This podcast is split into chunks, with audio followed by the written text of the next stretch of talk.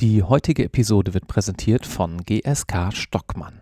GSK Stockmann ist eine der führenden europäischen unabhängigen Wirtschaftskanzleien mit Standorten in Deutschland sowie Luxemburg und zählt zu den Top-Adressen für Immobilienrecht und Finanzdienstleistungen. Über 200 Anwältinnen und Anwälte beraten an sechs Standorten mit unternehmerischer Weitsicht und getreu des Claims Your Perspective deutsche und internationale Mandanten aller Größen. Eine flexible Kanzleiorganisation und ein partnerschaftliches Miteinander bilden die Basis der Kanzlei. Wie die Tätigkeit bei GSK Stockmann konkret aussieht, hört ihr in Episode 137 von Irgendwas mit Recht. Darin berichtet Partner Andreas Dimmling über seine Tätigkeit im Münchner Büro der Kanzlei. Hört doch mal rein, falls noch nicht geschehen. Aktuell sucht GSK Stockmann Verstärkung in nahezu allen Rechtsgebieten und Positionen. Um euch zu bewerben, schaut auf lto.de slash karriere oder gsk.de vorbei. Die Links findet ihr ebenso in den Show Notes. Vielen Dank für die Unterstützung der heutigen Folge an GSK Stockmann.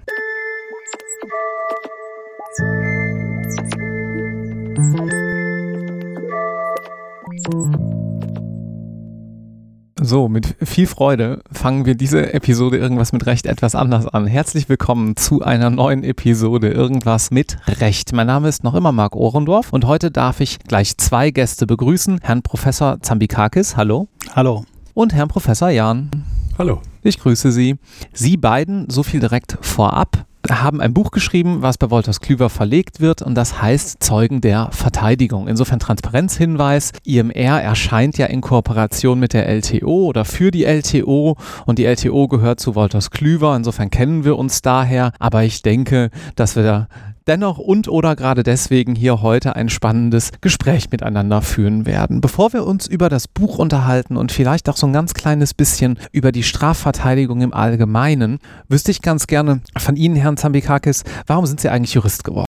Ja, also ich wollte immer, also ich wollte nicht immer schon Strafverteidiger werden. Ich wollte als Kind Archäologe werden, aber als ich dann ein bisschen älter wurde, da wollte ich eigentlich immer schon Strafverteidiger werden. Und wenn man Strafverteidiger werden möchte, bleibt einem ja nicht viel anderes übrig, außer Jurist zu werden. Und über diesen Weg habe ich das dann auch bestritten. Wie kam das? Ich weiß das eigentlich gar nicht so genau. Ich fand damals und finde es auch bis heute das ganze Thema super spannend. Mag das, was man da können muss. Ich halte es für ein extrem sozial wertvollen Beruf, mit dem ich mich total identifizieren kann. Also was, bin da so ein absoluter Überzeugungstäter. Okay. Ist das eigentlich der richtige Begriff für Strafverteidiger? ich denke schon. Und Herr Jan, wie war es bei Ihnen? Äh, ich wollte irgendwas mit Sprache machen. Okay. Und habe dann überlegt, wie kann man Sprache und Verantwortung miteinander kombinieren. Da gab es nicht viele bessere Möglichkeiten, als Jura zu studieren. Das ist aber ein interessanter Blick. Also ich verstehe sofort, was Sie meinen, aber die Ratio jedenfalls, deswegen Jurist zu werden, habe ich so auch noch nicht gehört. Wie sind Sie darauf gekommen? Ich habe relativ bald gemerkt, ähm, schon in der Schule, dass ich mich für Chiffren interessiere. Ich fand das immer spannend im ähm, Gemeinschaftskundeunterricht, wenn es um das Bundesverfassungsgericht ging, waren das immer so kryptische Abkürzungen, BFFGE, kennen ja auch die jungen Juristinnen und Juristen. Und das fand ich irgendwie spannend, weil ich nicht verstanden habe, was das bedeutet, aber sehr wohl verstanden habe, dass das was mit Macht zu tun hat und mit Verantwortung und mit dem Rechtsstaat. Und dann habe ich gesagt, okay, das ist mein Ding, ich probiere es mal mit Jura und das hat sich bewährt. Das heißt, Sie hatten in der Schule schon Kontakt mit, der mit einer Entscheidung des Bundesverfassungsgerichts? Nee, mit ganz vielen. Äh, ich hatte einen sehr engagierten Gemeinschaftskundelehrer, der uns also viel beigebracht hat über die Geschichte der Bundesrepublik.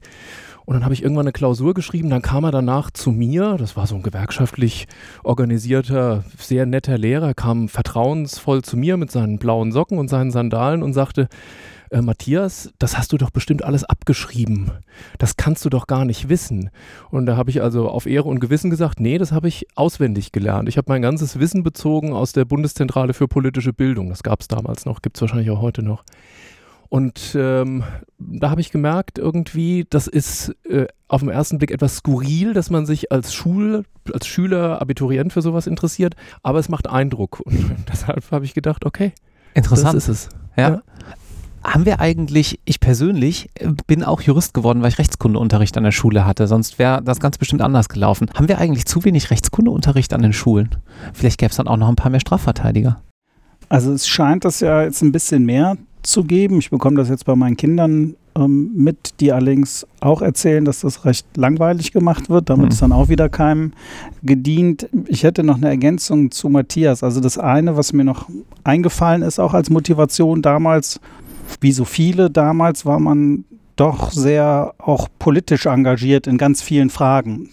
Kommt mir heute auch ein Tick weniger vor, weiß ich nicht, ob das so oder ob vielleicht der Blick auf Politik anders ist von, von jungen Schülern heute auch. Und da musste ich mir ganz oft sagen lassen, ja, du hast doch keine Ahnung, du weißt doch nicht, wie das läuft. Und das war für mich auch wichtig, Jura zu studieren. Sag ich, okay, danach muss ich mir das von keinem mehr sagen lassen, mhm. wie das hier funktioniert oder so, dann weiß ich das ganz genau, wie das funktioniert. Mhm. Also das war sicherlich eine wichtige Motivation.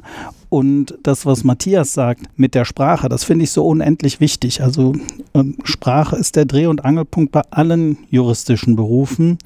Und ähm, ich beschäftige mich schon länger gedanklich damit. Ich habe das noch nie umgesetzt, wäre aber danach daran nach wie vor sehr interessiert, ob man auch dieses Verhältnis, wenn man dann doch sehr tief irgendwann in Jura eingedrungen ist, sozusagen die sprachlichen Aspekte wieder in einer anderen Form so herausarbeiten kann. Als Strafverteidiger bin ich ja häufig gezwungen, dem Gericht eine Geschichte zu präsentieren, und zwar eine andere Geschichte, als die, die die Staatsanwaltschaft geschrieben hat.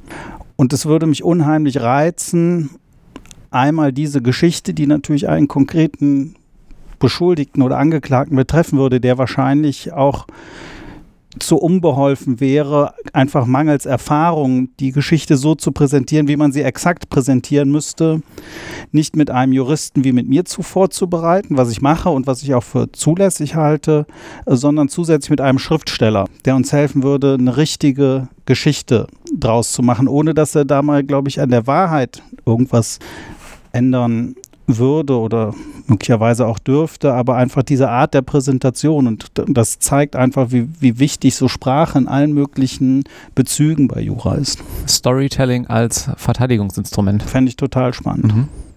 Wir können ja mal einen Kontakt herstellen mit Carsten Düss aus IMR 100, der ähm, den mordenden Anwalt äh, geschrieben hat, damit er achtsamer mit seiner Familie umgehen kann. Ja, und der ja auch ganz kurze Sachen geschrieben hat in seiner äh, sozusagen Vergangenheit zuvor fürs Fernsehen mhm. und fürs Radio. Und da muss man ja die Sachen auch sehr auf den, den Punkt bringen. Und ich glaube, dass das ähm, Entscheidungen äh, auch beeinflusst. Und natürlich versuche ich das sozusagen mit meinen unbeholfenen Mitteln, aber da mal mit so einem absoluten Profi, am besten mit einem Literatur-Nobelpreisträger oder Nobelpreisträgerin zusammenzuarbeiten. Und das, das würde mich sehr reizen. Ist das eigentlich ein Problem, um es mal spitz zu formulieren, dass sich zu viele Juristinnen und Juristen für Profis der Sprache halten, es vielleicht aber gerade so aus einer nicht juristischen Perspektive nicht sind? Naja, wir haben ja keine grundständige Ausbildung genossen. Ähm, das muss man schon sehen. Es ist Learning by Doing. Man schaut sich Dinge ab von Vorbildern und versucht zu adaptieren und seinen eigenen Stil zu finden. Man übersetzt etwas, was man als erfolgreich erlebt hat. Und da sind wir eigentlich auch schon beim Thema. So funktioniert das Lernen über Strafverteidigung. Einer meiner akademischen Lehrer, Winfried Hassemer, hat das genannt, die informellen Programme im Strafprozess. Also das, was eigentlich den Erfolg von Verteidigungsbemühungen ausmacht, was man aber in Büchern nicht nachlesen kann, weil man es eigentlich nur durch Zuschauen und Nachmachen erlernen kann und dann sich mit der Zeit professionalisiert.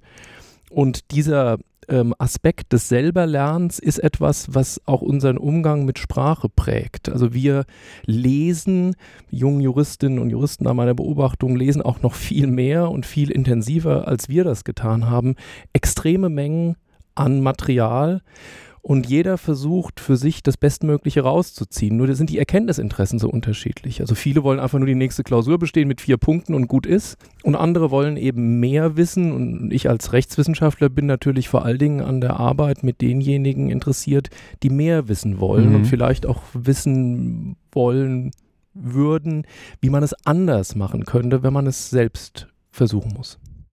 Kurz zum Hintergrund, Sie sind Professor in Frankfurt bin Professor in Frankfurt an der Goethe-Universität. Und Sie sind Honorarprofessor in, an der Universität in Passau, Passau genau. und Rechtsanwalt. Vielleicht aber auch zu Ihrer Frage. Ich habe die auch so ein bisschen in so eine stilistische Richtung hin verstanden. Und ich sehe das tatsächlich oder halte das für ein Problem, dass Juristen unheimlich häufig davon überzeugt sind, dass sie so unheimlich toll und klar schreiben. Dabei tun sie das objektiv nicht. Warum sage ich objektiv, wenn man es einem Nicht-Juristen geben würde?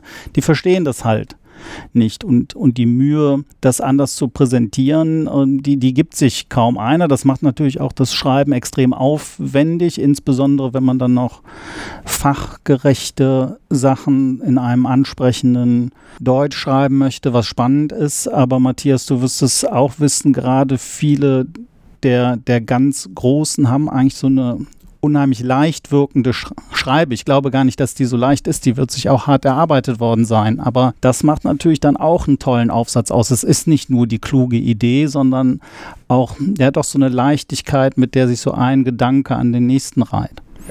Wie ging es Ihnen denn, als Sie gemeinsam Zeugen der Verteidigung geschrieben haben? Naja, geschrieben haben wir es ja eigentlich nicht. Wir verstehen uns eher als Chronisten. Mhm. Also der Ausgangspunkt war, dass wir beide das Gefühl hatten, dass es eine Generation von Verteidigerinnen und Verteidigern gibt, die seit 40 Jahren stilprägend ist. Ähm, nicht nur sozusagen in der engeren Sphäre der Juristen, sondern eigentlich auch für unseren Staat eine ganz entscheidende Rolle gespielt hat. Und wir wollten mit denen ins Gespräch kommen. Wir wollten ähm, eine, wenn man so will, Oral History der Strafverteidigung in Deutschland ähm, schreiben. Und ähm, deshalb haben wir versucht, ähm, Fragen zu formulieren, ähm, die die Verteidigerinnen und Verteidiger zu Wort kommen lassen und ähm, haben uns natürlich dann auch individuell mit den Lebensläufen beschäftigt und Fragen gestellt, die die einzelne Persönlichkeit noch deutlicher hervortreten lassen. Und das haben wir aufgeschrieben und das war ein relativ langwieriger Prozess, der auch nicht immer zu unserer sozusagen Zufriedenheit abgelaufen ist, weil das Buch unter Corona entstanden ist, also vielfach persönliche Gespräche mit den teilweise älteren Kolleginnen und Kollegen auch gar nicht möglich waren und wir deshalb auf eine Schriftform ausweichen mussten. Aber ich glaube doch, dass das Ergebnis vor dem Hintergrund unseres Anspruchs, eine solche Geschichte als Chronisten aufzuschreiben, ähm, sich zumindest sehen lassen kann.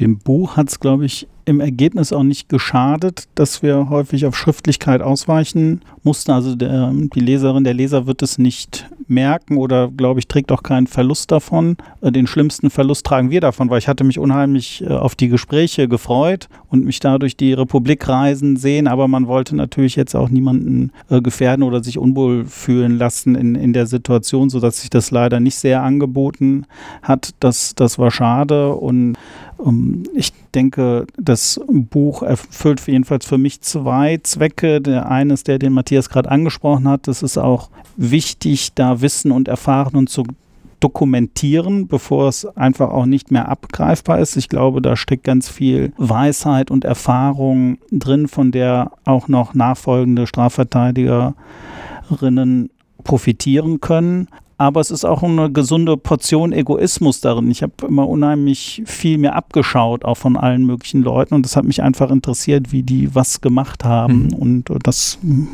das wollte ich dann auch wissen und äh, daraus lernen einfach. Wann kam Ihnen beiden denn die Idee zu diesem Buch so ganz konkret? Wie muss man sich das vorstellen? Also das war so, ähm, passenderweise auf dem Strafverteidigertag vor vielen Jahren kam Michael abends mit einem Bier auf mich zu und sagte, er habe da eine Idee, wollen wir nicht ein Buch machen über Strafverteidiger? Da sage ich, ja super, wollte ich schon immer machen und ich hatte, ich, nach meiner Erinnerung, ein paar Jahre vorher schon gelesen, ein ganz tolles Buch mit dem fantastischen Titel Verschwende deine Jugend von Jürgen Teipel. Das ist eine Oral History der frühen deutschen Punkbewegung und der Anfänge der neuen deutschen Welle, so ab 1976.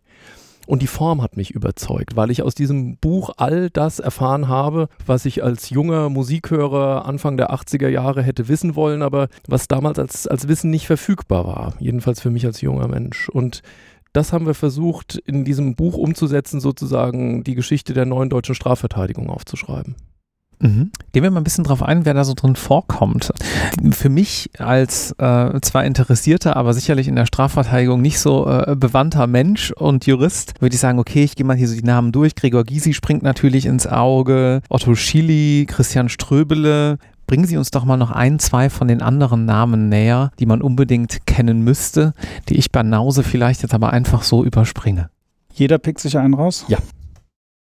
Soll ich anfangen? Du darfst anfangen. Also ich würde rauspicken vielleicht den Kollegen Klaus Malek aus Freiburg. Mhm. Warum pick ich ihn raus? Das sind alles tolle Verteidigerinnen und Verteidiger, die im Buch stehen. Das ist klar. Was, was mir ähm, an ihm gut gefällt und warum ich auch spannend finde, was er macht. Er ist ein, auch ein Prototyp dieser Generation, der alles querbeet verteidigt hat an Vorwürfen, was es gibt. Also diese super Spezialisierung, die wir mittlerweile haben, wo sagen, Leute sagen, ja, ich bin Wirtschaftsstrafverteidiger, aber ich würde nie ein Sexualstrafdelikt verteidigen oder ähnliches. Ähm, das, das gab es in dieser Aus Prägung auch nicht. Ich glaube, dass da auch durchaus Dinge verloren gehen, wenn man das nicht mal gemacht hat, einfach mhm. auch, auch an Können. Er ist jemand, der immer engagiert war, auch darin, anderen Verteidigern und Verteidigerinnen sein Wissen weiterzugeben. Also hat in dieser Reihe Praxis der Strafverteidigung so eine gelbe Buchreihe immer äh, sein Wissen auch veröffentlicht, hat sich bei der Zeitschrift der Strafverteidiger engagiert, äh, war aktiv bei Strafverteidigertagen, ähm, sitzt nicht in einer der Metropolen dieser Republik. Ich hoffe, die Freiburger sehen es mir nach. Die Freiburger sind so beliebt, dass sie, glaube ich, äh, den, den Metropolen, den Nicht-Metropolen vor, nicht zu sein Vorwurf, ähm, glaube ich, verkraften können, weil viel Strafverteidigung spielt sich auch in den Metropolen hat, war es auch immer schon ähm, so, auch, auch historisch in der Weimarer Republik. Die interessantesten Figuren waren in in Teilen in Berlin damals und, und deshalb gefällt mir diese Geschichte als eine, ja, irgendwie auch, auch typische dieser Generation. Also ich suche mir aus Frau Heinecke, Gabriele Heinecke, eine Strafverteidigerin, und die suche ich mir eigentlich unter drei Aspekten aus. Also erstens ist eine Frau. Frauen sind bei uns unterrepräsentiert. Übrigens auch wie Verteidigerinnen und Verteidiger mit erkennbarem Migrationshintergrund. Wir haben vier Frauen von 25 Verteidigern im Buch. Das entspricht ungefähr dem prozentualen Anteil. 80 Prozent der Verteidiger sind Männer. Und deshalb suche ich ganz bewusst eine Frau aus. Zweitens, Frau Heinecke steht für mich ähm, prototypisch für die den Typus des neuen Strafverteidigers, wie er entstanden ist. Sie beschreibt in dem Buch äh, eine Situation an der Uni in München. Ähm, es gab Proteste gegen ein neues Hochschulgesetz und dann sind erstmal 600 Teilnehmer äh, an einer Studentenvollversammlung sind von der Polizei umstellt worden und erstmal sind alle festgenommen worden. Und dieses Erlebnis, das sie da schildert, das man übrigens in ähnlicher Form in vielen anderen der Geschichten der Zeugen der Verteidigung wiederfindet, ist für mich prototypisch für das, was ich mit dem Typus des neuen Strafverteidigers assoziiere. Also eine Politisierung der Verteidigung, ein daraus entstehendes Bedürfnis nach Professionalisierung, weil man selbst in einem agonalen Kampf mit der Staatsmacht erlebt hat, man muss besser sein als die Generation davor, um sich zur Wehr setzen zu können. Und zuletzt, ich habe Frau Heinecke das erste Mal persönlich kennengelernt auf der Buchpräsentation in Berlin und ich fand sie nicht nur sehr sympathisch, sondern als Person sehr, sehr beeindruckend. Das ist also, glaube ich, äh, alle Zeit wert, sich mit ihr näher zu beschäftigen und sei es erstmal nur als Einstieg über unser kleines Büchlein. Mhm. Dann lassen Sie uns im Folgenden mal noch so ein bisschen allgemeiner über äh, Strafverteidigung sprechen und wie Ihr Blick auf dieses Thema ist. Natürlich ist es ein Thema, was gesamtgesellschaftlich sehr viel Interesse weckt und äh, generell Straftaten äh, polarisieren, werden meines Erachtens teilweise auch politisiert, um bestimmte Vorhaben durchzuboxen, die vielleicht gar nicht so kausal damit im Zusammenhang stehen. Ich sag mal so die ganze Vorratsdatenspeicherung und Überwachungsthematik, die damit einhergeht. Zum Einstieg würde würde ich aber gerne wissen, was macht für Sie eigentlich, weil es der Untertitel des Buches ist, um nochmal ganz kurz darauf zurückzukommen, eine Anwaltspersönlichkeit aus? Ich habe diese Frage letzten Samstag eine Managing Partnerin einer großen Kanzlei äh, gefragt. Ich habe mich ausgelacht und sagte, hey, was soll das denn sein? Wir sind hier alle Menschen. Was verstehen Sie darunter? Vielleicht zum Einstieg zu dieser Frage. Wir haben ja eben über die juristische Sprachkunst oder auch Nichtkunst gesprochen. Man könnte schon bei dem Wort auch der Anwaltspersönlichkeiten darüber nachkommen, ob außer Juristen irgendjemand so ein Wort überhaupt nutzen würde. Mhm. Und man, man könnte es auch kritisieren. Ich glaube, es passt trotzdem dahin, weil dieses Buch ist ja so, liegt ja so zwischen allen Gebieten. Also wer sich für Strafverteidigung interessiert, wird da was finden. Ich glaube, wer sich für Anwälte überhaupt interessiert, wer sich für Geschichte interessiert, aber halt wie gesagt, wer sich für Anwälte interessiert, und dabei sind wir bei Anwaltspersönlichkeiten. Ich glaube, du siehst es ganz ähnlich, aber du wirst es sicher gleich ergänzen, Matthias. Was wir damit gemeint haben, sind Personen, die den Anwaltsberuf ausüben und ihn in irgendein besonders persönliches Gepräge gegeben haben. Das kann sozusagen ein weit historisches äh, sein. Ich nehme mal Otto Schily als Beispiel, der nun wirklich in vielerlei Hinsicht äh, deutsche Geschichte geschrieben hat. Aber das kann aber auch im Kleinen sein. Auch diese Geschichte, auch die du gerade genannt hast, dass jemand sagt, ich, ich erfahre eine Form von Staatsmacht, gegen die ich mich wehren möchte oder können möchte und ich nehme das zum Anlass, mich so zu rüsten, dass ich das in Zukunft kann und möchte das professionalisieren. Das wären alles so Sachen, die, die geben dem ein persönliches Gepräge und das wäre für mich Anwaltspersönlichkeit. Also Michael, du hast im Wesentlichen all das aber in viel schöneren Worten gesagt, was ich auch hätte sagen wollen. Also erzähle ich eine Geschichte. Eine der Personen in diesem Buch, ich verrate nicht welche, habe ich auf folgende Art und Weise kennengelernt. Man muss den Hörerinnen und Hörern dazu sagen, ähm, wir sitzen hier in einer Bibliothek und diese Geschichte spielt auch in einer Bibliothek eines Frankfurter Strafverteidigers. Ich saß da mit einem anderen Kommilitonen, weil wir ausgeguckt waren, um Prozessbeobachter zu werden, Anfang der 90er Jahre in einem großen Wirtschaftsstrafverfahren, das in Frankfurt spielt. Und wir haben an der Frankfurter Universität studiert. Und da hat man äh, Studenten gebraucht, die so in den ersten Wochen, wenn also das Prozessgeplänkel losgeht und also Anträge auf Aussetzungen und Befangenheitsanträge und so gestellt werden, das alles getreulich aufschreiben, weil die professionellen ähm, Mitschreiber für diese Tätigkeit viel zu teuer und viel zu wertvoll waren. Die kamen dann erst erst später dazu, wenn es um die Inhalte ging. Und wir saßen in dieser Bibliothek und es kam eine Anwaltspersönlichkeit hinein, die auch in diesem Buch dann später auftritt. Und zwar folgendermaßen: Es geht die Tür auf, dieser Mann kommt hinein, tritt auf uns beide Studenten, wie wir an diesem Tisch sitzen, zu, legt wortlos seine Visitenkarte auf den Tisch, geht wieder hinaus und sagt so halb schon im Hinausgehen, damit sie wissen, mit wem sie es zu tun haben und schließt die Tür. Das finde ich ein Auftritt einer Persönlichkeit. Jemand, der sich das traut und der sich so verhält, den finde ich faszinierend. Das schöne Ende der Geschichte ist, sind ein Jurastudent im dritten Semester, ich gucke also meinen Kumpel an und ähm, wir nehmen die Visitenkarte in die Hand, die sehr die äußerliche Besonderheiten aufwies, die damals dem Stil der Zeit entsprach. Man konnte sie sogar aufklappen. Und wir sahen jetzt diesen sehr langen Namen mit einer Menge Titel, guckten uns beide fragend an und sagten, wer ist denn das? Wir kannten den damals nicht, weil wir nicht in dieser Szene drin waren und gar nicht verstanden haben, wer uns da gerade gegenübergetreten war. Später haben wir es dann verstanden, jetzt wird es ja im Buch drin stehen, man könnte das ganz einfach nachlesen, aber ich verrate den Namen nicht. das ist ein guter Tease, um äh, vielleicht doch nochmal reinzuschauen.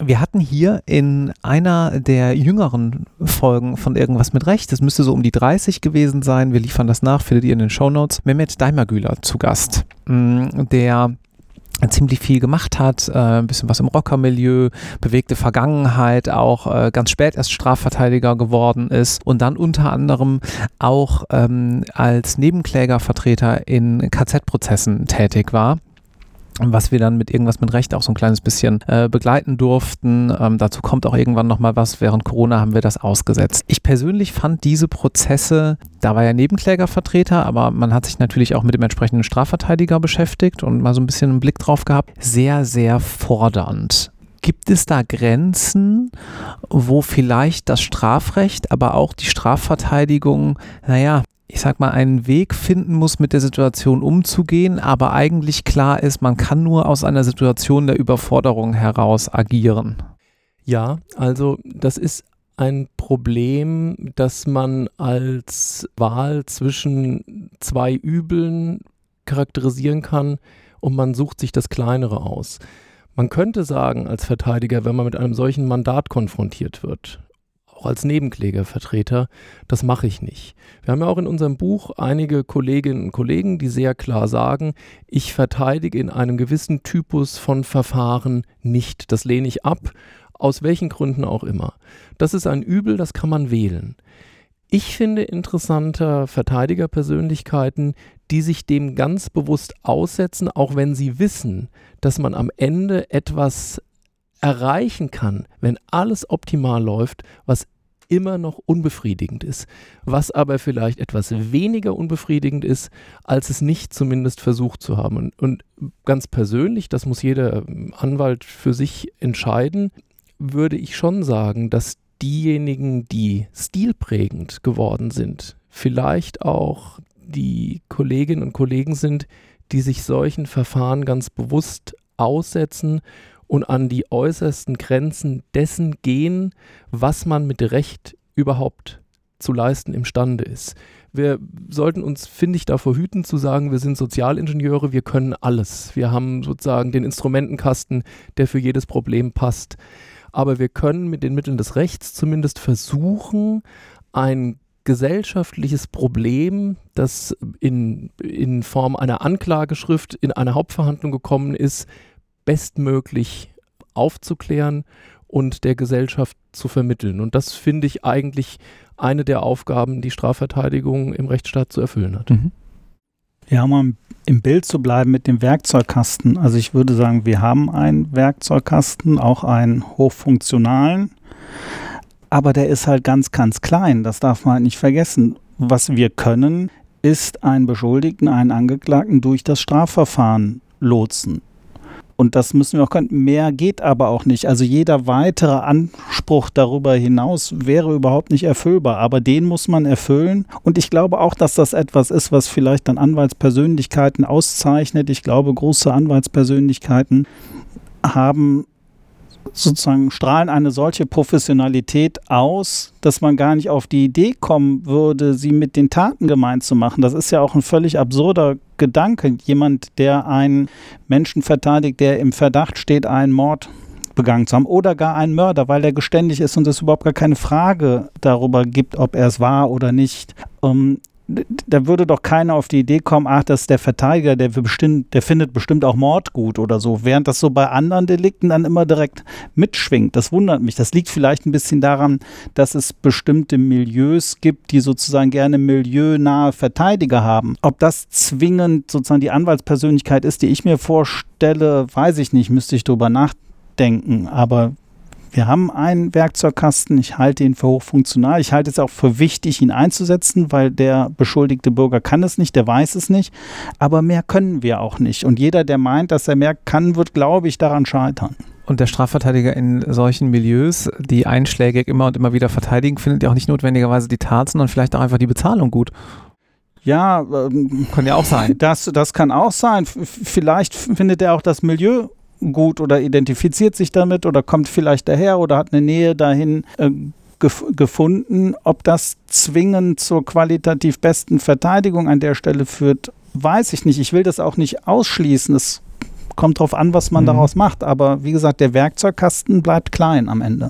Wie blicken Sie denn auf den Blick der Medien auf das Strafrecht. Also was ich damit konkret meine, ist beispielsweise Berichterstattung über Straftaten, Berichterstattung über Polizeistatistiken und sowas. Das so diese ganzen Themen. Also da kommt es jetzt darauf an, in welcher Funktion Sie mich fragen. Wenn Sie mich als Rechtswissenschaftler, Universitätslehrer fragen, dann blicke ich natürlich gewohnt kritisch auf, auf den Zustand, der nach meinem Eindruck durch diese Brille betrachtet in den letzten Jahren durch Personalisierung ähm, und durch Emotionalisierung auch in der Berichterstattung der früher sogenannten Qualitätsmedien problematischer geworden ist. Ich finde in den Zeitungen, die ich täglich lese, finde ich mehr und mehr Raum für eine Berichterstattung, die eben nicht mehr nur Bericht erstattet, sondern die Gefühle zu wecken versucht bei Leserinnen und Leser. Und das gefällt mir nicht. Das habe ich auch schon verschiedentlich, übrigens auch in diesen Zeitungen, die mir dafür Raum eingeräumt haben, geschrieben.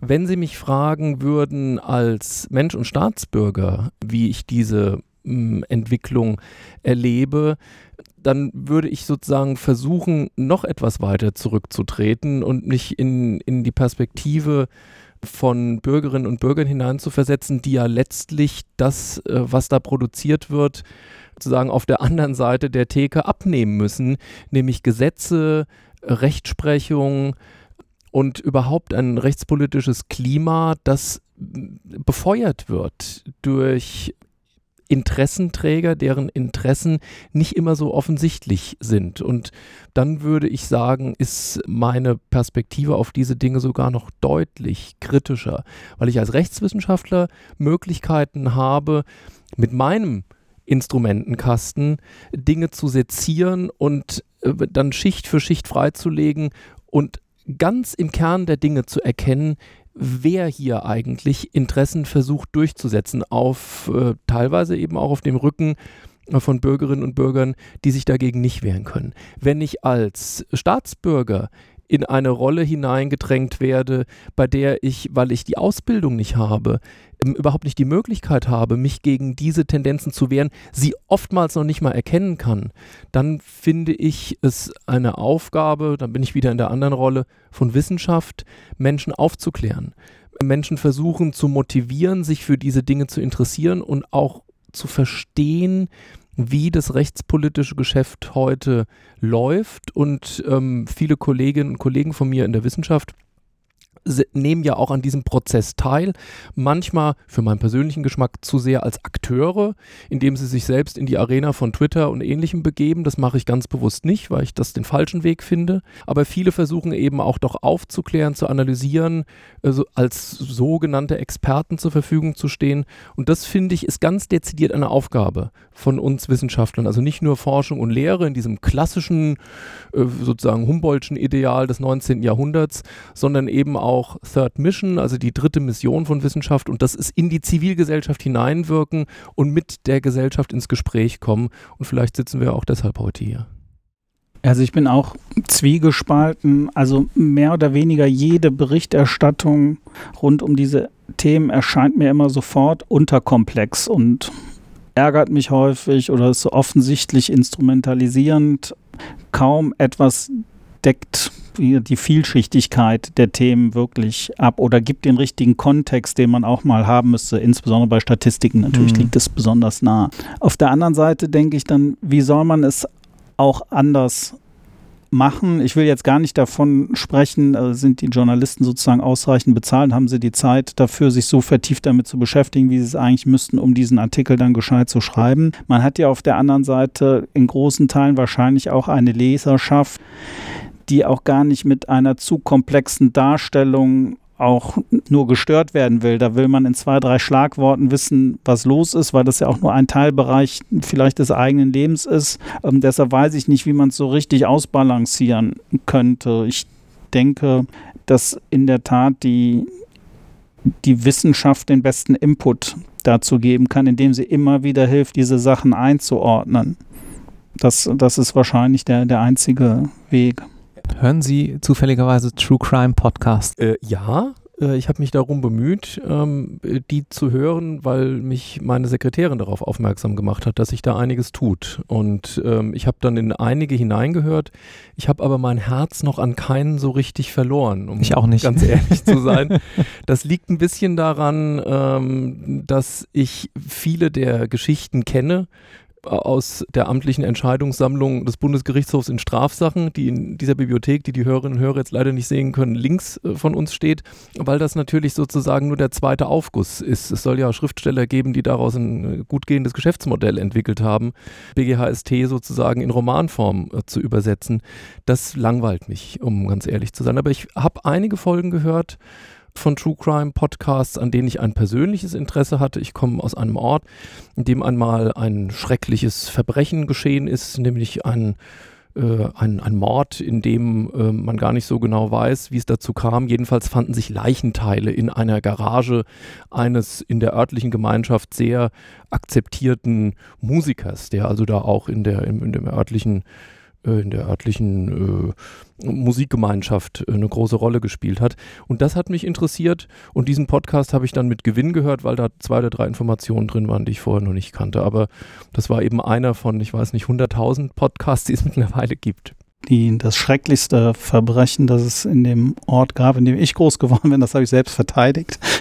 Deshalb brauchte ich den äh, Podcast dann nachher. Was war denn das Verbrechen? Das, das war auch ein Mordvorwurf. Mhm. Ein, ein, oh, also es war unstreitig, dass ein, ein Mann seine Frau erschossen hat. Und Ansonsten höre ich das aber nicht, nehme das auch nicht wirklich wahr. Ich meine, dafür bin ich, glaube ich, auch zu professionell an vielen Sachen einfach dran, die ich dann auch, auch kenne. Das ist auch manchmal vielleicht von, für Außenstehende nicht so ähm, leicht nachvollziehen, nachzuvollziehen. Mein Vater zum Beispiel, der schneidet mir immer noch aus der Zeitung so bestimmte Sachen aus, wenn er sagt, oh, das ist aber ein, ein wichtiges Gerichtsurteil in Strafsachen erschienen. Nett. Und ich, ich, ich, ich, ich sage auch, ja, also am Anfang habe ich schon gesagt, Papa, ich kenne das doch alles. Aber dann sage ich, nee, jetzt sage ich immer, ja, super, danke, ist ja spannend, worum ging es denn da? Und dann, dann lasse ich mir das erklären und, und, und dann ist gut. Aber man kriegt natürlich die wesentlichen Sachen mit und ich glaube, dass äh, weder Matthias noch mir, äh, insbesondere etwas in BGHST erscheint, das so völlig an uns vorbeigehen sollte. Aber ich kann mir vorstellen, dass man da super Formate draus machen kann, dass das Sachen sind, die Menschen seit Ewigkeiten faszinieren, ist ja auch, auch völlig klar. Und wer liest nicht auch gerne einen guten Krimi oder so? Also das und wenn das dann noch den Beigeschmack, das wissen wir auch, wenn wir einen Film gucken, da steht das basiert auf einer wahren Geschichte, dann ist das ja direkt nochmal viel aufregender. Spannend finde ich, dass wir in der Berichterstattung häufig dann irgendwie von einem brutalen Mord lesen oder ähnlichem. Und ähm, Thomas Fischer, der ja auch äh, einen Podcast beim SWR macht zu dieser ganzen Thematik, der ja jetzt auch Strafverteidiger ist, neuerdings, sagte neulich, ja gut, aber ganz ehrlich, da ist halt jemand tot, wie gibt es eigentlich einen nicht brutalen Mord? Das wird halt auch schwierig. Und ich finde, das trifft es ganz gut. Also das ist sozusagen, da wird teilweise das Offensichtliche betont, äh, ohne dass es ja gar keine entsprechende Vollendung des oder Versuch des Straftatbestandes geben könnte. Das ist richtig. Ich habe den Text von ihm auch gelesen und glaube, dass er eher kontrastiert beispielsweise eine fahrlässige Tötung solche Dinge passieren, jemand handelt sorgfaltspflichtswidrig, irgendeine Maschine ist nicht richtig justiert äh, oder die Steckdose ist nicht richtig abgedeckt und jemand kommt zu Schaden und stirbt dabei. Das ist Alltag und die, die Grenze des Interesses wird eben markiert durch das Farbige, durch äh, das äh, Drastische und in der jüngeren Entwicklung durch das immer blutigere. Ähm, nicht umsonst äh, habe ich ähm, das eben geschilderte Verbrechen in der Stadt, in der ich groß geworden bin, in dem True Crime Podcast äh, des SWR von Herrn Fischer und seinem Sidekick äh, zur Kenntnis genommen, äh, weil die sich offenbar, obwohl meine äh, Stadt, in der ich da groß geworden bin, sonst also wirklich nicht viel Berichtenswertes bietet, für diese Leichenteile in der Garage in einer Regentonne interessiert haben. Ich wusste doch, ich kannte die Geschichte irgendwoher. Ich hatte eben noch überlegt. Ja. Sehen Sie? Und die, die, diese Entwicklung, die wir, die wir beobachten, die kann einen natürlich, äh, und so verstehe ich auch Fischer, der ja gewissermaßen bei all dem Zionismus, mit dem er die Texte überzuckert, doch auch ein scharfer Beobachter ist. Ähm, das erfüllt, wenn ich Fischer richtig interpretiere, ihn auch etwas mit Sorge, weil natürlich die Konsequenz ist, dass es immer drastischer, immer blutiger, immer splatterhafter werden muss, um das Interesse noch zu wecken. Der, der dritte Beziehungsmord in einer Woche, der lockt eben auch in den großen Boulevardmedien niemanden mehr hinter dem Ofen hervor. Wohin führt das? Ähm, da, wohin führt das auch in unserer Wahrnehmung über Kriminalität und Verbrechen? Und da würde ich auch einige kritische Fußnoten anbringen können, weil die Entwicklung, die im ersten Moment interessant und spannend ist, True Crime Podcasts, ich habe mich heute in Vorbereitung dieses Gesprächs nochmal mit Zahlen beschäftigt, führen immer alle Hitlisten an, Strafrecht geht immer führt aber eben auch zu einem Abstumpfungs- und Abnutzungseffekt. Und um dann noch reüssieren zu können, muss die Story eben nochmal mehr bieten, und das ist etwas, was ich mit einer gewissen Sorge beobachte.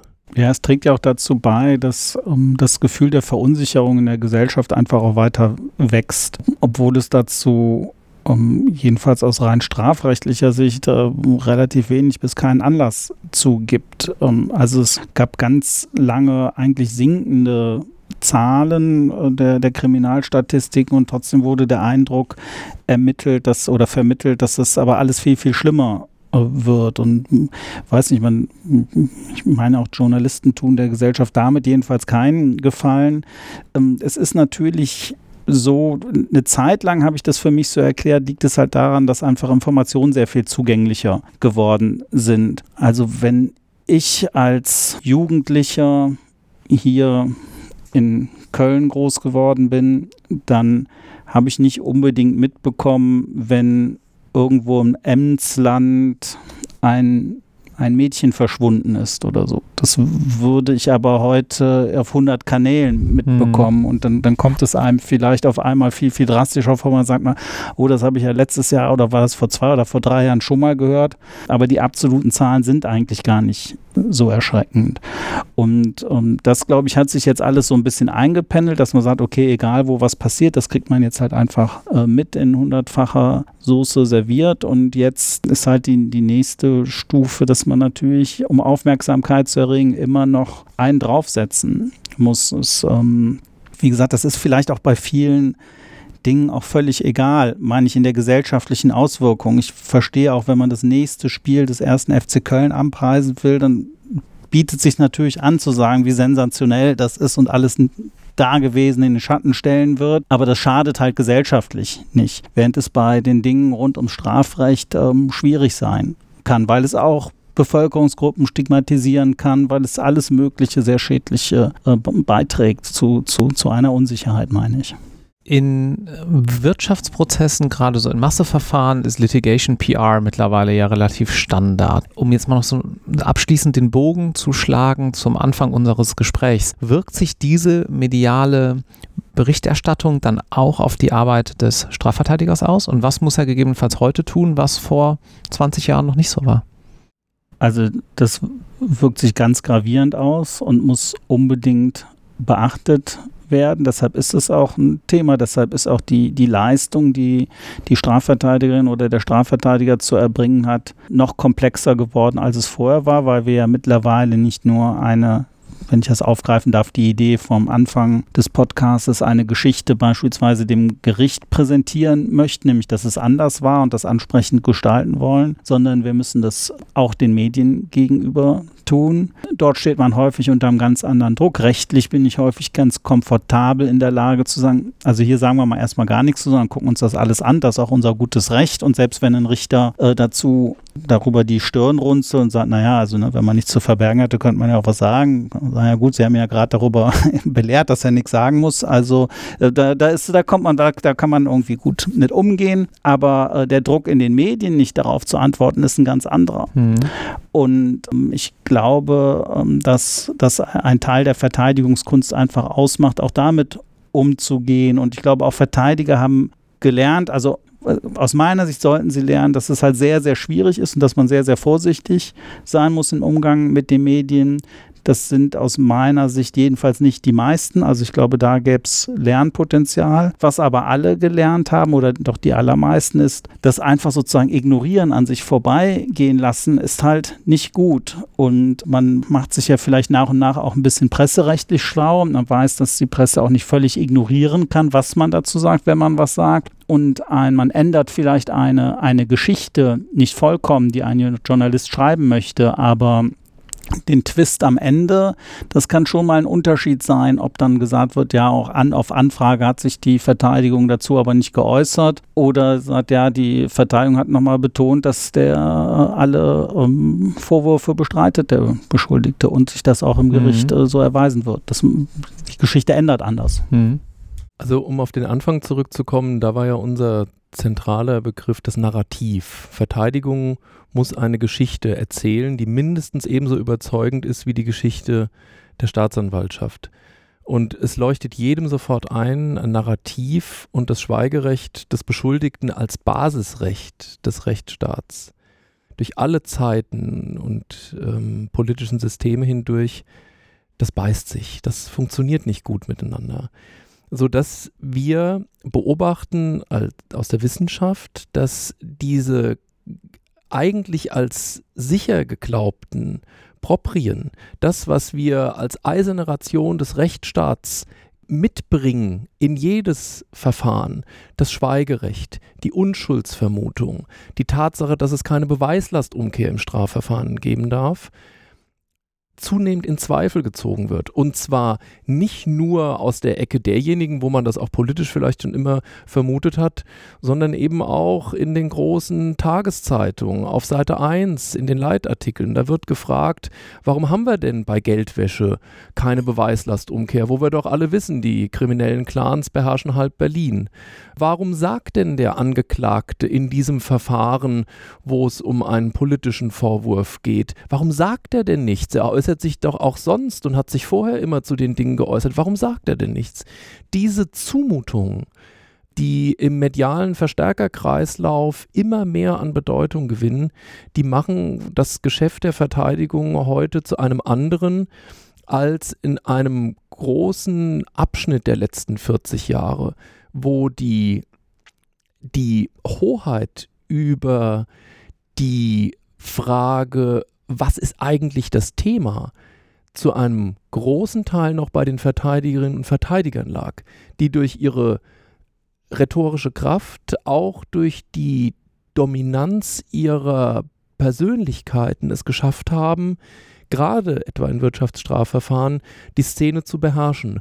Und das wird zunehmend schwieriger in meiner Beobachtung, weil der Chor derjenigen, die von der Seite dazwischen schreien, ich würde fast sagen krakeelen, nicht mehr so kanalisierbar ist, wie das vielleicht in einem in einer Medienstruktur Ende der 80er, Anfang der 90er Jahre noch möglich war. Und das ist eine neue Entwicklung, das ist für Strafverteidigung unkomfortabel.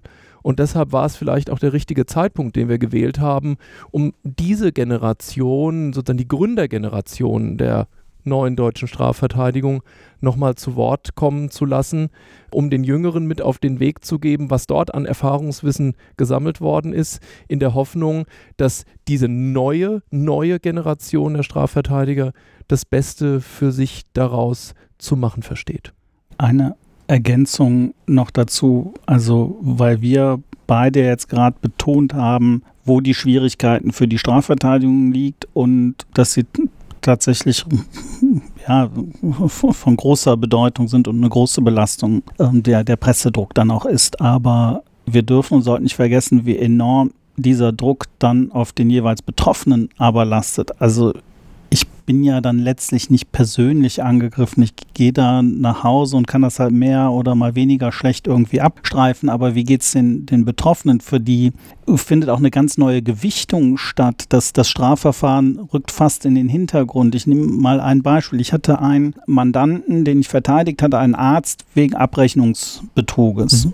Ja, das, das ist jetzt kein so außergewöhnlich fulminanter Vorwurf, dass das jetzt jeden vom Hocker hauen würde in der Republik. Er hat es trotzdem auf Seite 1 der Bildzeitung geschafft mit einem Foto von sich, seiner Ex-Frau und seinen Kindern. Dann fragt man ja, warum muss das denn jetzt sein?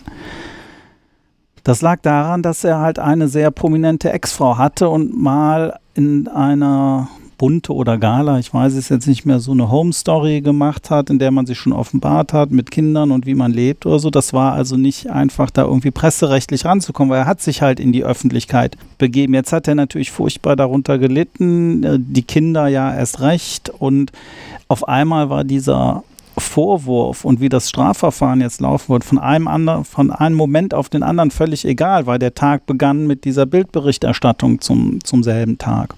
Und das war dann ein Verfahren, was sich über viele Jahre auch über den Gericht, Bundesgerichtshof mit Zurückverweisung und allem drum und dran gezogen hat. Der Mann ist am Ende freigesprochen worden, auch völlig zu Recht aus meiner Sicht. Darüber wurde nie mehr berichtet. Mhm. Darüber wurde nie mehr berichtet. Und der hat viel mehr unter der Presseberichterstattung damals gelitten als unter dem Verfahren selbst. Da hat er gesagt, okay, wir haben eine Strategie, mein Anwalt hat mir erklärt, wie wir das machen. Der fühlte sich gut und sicher, aber vor, vor dieser Berichterstattung konnte ich den überhaupt nicht schützen. Dem ist, glaube ich, relativ wenig hinzuzufügen. Das war ein sehr, sehr rundes Gespräch und ich danke Ihnen vielmals für Ihre Zeit. Sehr gerne. Gerne. Tschüss.